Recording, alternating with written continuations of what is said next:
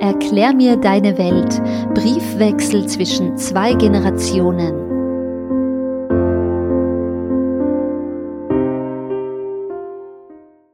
Mein Brief vom 27. April 2023. Liebe Frau Herzberger, in Ihrem letzten Brief geht es wieder einmal um Benachteiligung und Gleichberechtigung. Gut so. Auch wenn ich mich in der Gruppe vorfinde, die Sie die Prä-Internet-Generation nennen. Das fühlt sich an, als wäre uns das Ablaufdatum im Hemdkragen aufgedruckt und bitte im Schongang waschen.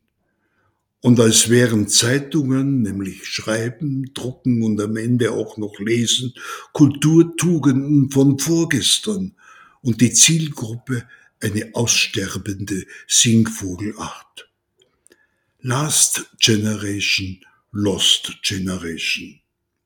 Wenn schon eine Zeitung, dann bitte eine mit einer App, welche die bewegten Bilder dazu liefert. Aber keine Angst, ich werde mich nicht ankleben am rissigen Asphalt einer überholten Medienlandschaft. Aber ich bin wütend, liebe Frau Hirzberger, nicht auf Sie, aber auf den rasanten Zeitenwechsel, den Sie mir wieder einmal vor Augen geführt haben, und erkennen zu müssen, wie sehr offenbar meine mediale Welt eine Welt von gestern ist. Ich vermute und hoffe allerdings, dass Sie es ironisch gemeint haben, wenn Sie schreiben, Information und Wissen, das Kapital der Medienhäuser seien dank Internet demokratisiert. Das hieße doch auch, alle hätten wirklich den gleichen Zugriff und Zugang.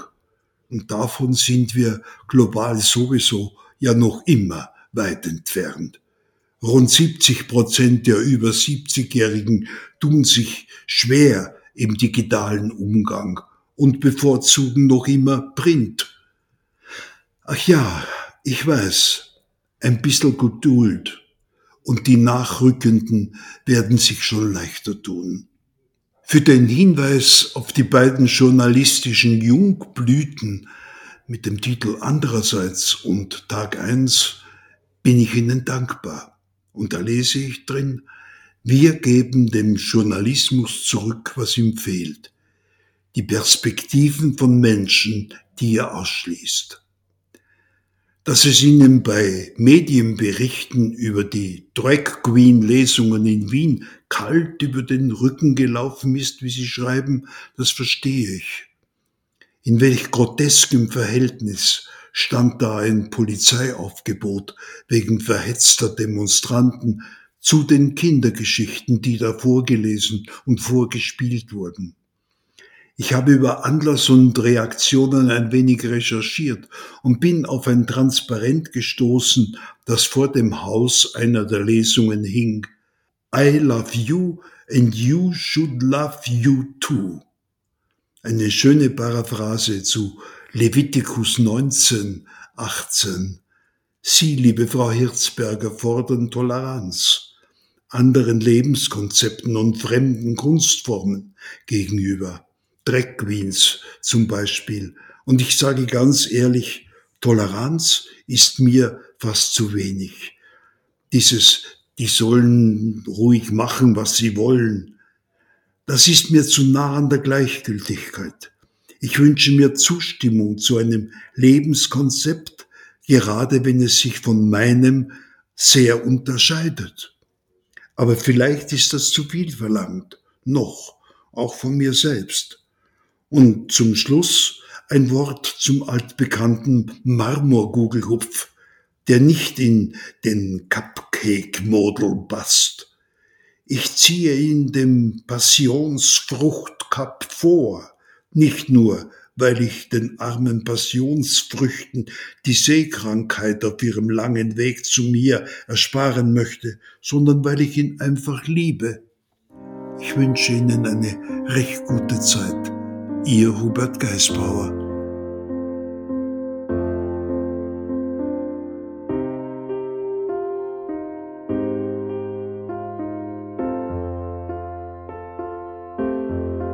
Mein Brief vom 4. Mai 2023. Lieber Herr Geisbauer, schön, dass Sie wütend sind. Das wäre ich auch gerne, aber ich erlaube es mir nicht. Das zu ändern gehört zu meinen Jahresvorsätzen sowie mir Zeit für Kultur und Freundinnen zu nehmen. Deshalb habe ich mich sehr über die Einladung einer Freundin ins Wiener Konzerthaus gefreut. Ich warf mir meinen blauen Blazer über und schlüpfte in meine frisch geputzten Schuhe. Im Eingangsbereich empfingen mich schick gekleidete Menschen mit Weingläsern. Ihr aufgeregtes Getratsche wurde von Blasmusik untermalt. Und genau jetzt oute ich mich. Denn um ehrlich zu sein, konnte ich den Klang nach nicht zuordnen, um welche Instrumente es sich handelte. Sollte ich besser nicht davon erzählen? Ich arbeite doch für einen Kultursender. Doch ich bin heute mutig und traue mich darüber zu sprechen, denn ich weiß, ich bin gut so wie ich bin, auch wenn ich manche Dinge nicht in die Wiege gelegt bekommen habe. So sehr ich den Abend in freundschaftlicher Gesellschaft und die fünf Stunden Smartphone-Detox genossen habe, brodelte in mir ein Gefühl, das mich seit meiner Ankunft in Wien vor über zehn Jahren verfolgt. Das Gefühl, hier nicht hinzugehören. Hier, damit meine ich die Gesellschaft der Kulturbourgeoisie. Diese Menschen umgibt eine Aura, die ihnen automatisch eine Existenzberechtigung gibt. Eine Aura, die ich lange Zeit an mir vermisste. Auch an diesem Abend versuchte ich die kulturellen Codes zu erkennen, um nicht aufzufallen. Sobald aber in den Seelen die Lichter gedimmt wurden und die StreicherInnen zu spielen begannen, entspannte ich mich. Zumindest bis zur Nachbesprechung in der nächsten Pause. Dazu fehlten mir die Vokabeln. Vielleicht war es Wut, durch die ich am Höhepunkt des Abends meine Stimme wiederfand. Im großen Saal lasen drei Schauspielerinnen einen Text von Schnitzler vor. Darin missbraucht ein junger Mann ein Stubenmädchen. Das Publikum lacht. Mir fällt die Kinnlade runter. Ich blicke zu meiner Freundin. Wir starren uns ein paar Sekunden ungläubig an.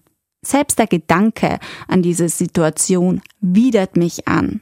Warum entscheidet man sich nach Hashtag MeToo, nach den Aufdeckungen der sexuellen Übergriffe an der Universität für Musik und Darstellender Kunst in Wien für diesen Text? Inszeniert ihn als Höhepunkt des Abends. Und warum, um Gottes Willen, lacht man über eine angedeutete Vergewaltigung? Nicht nur das Stubenmädchen, welches Geschlechter- und Klassendiskriminierung versinnbildlicht, amüsierte viele Gäste. Auch rassistische Vergleiche sorgten für Belustigung.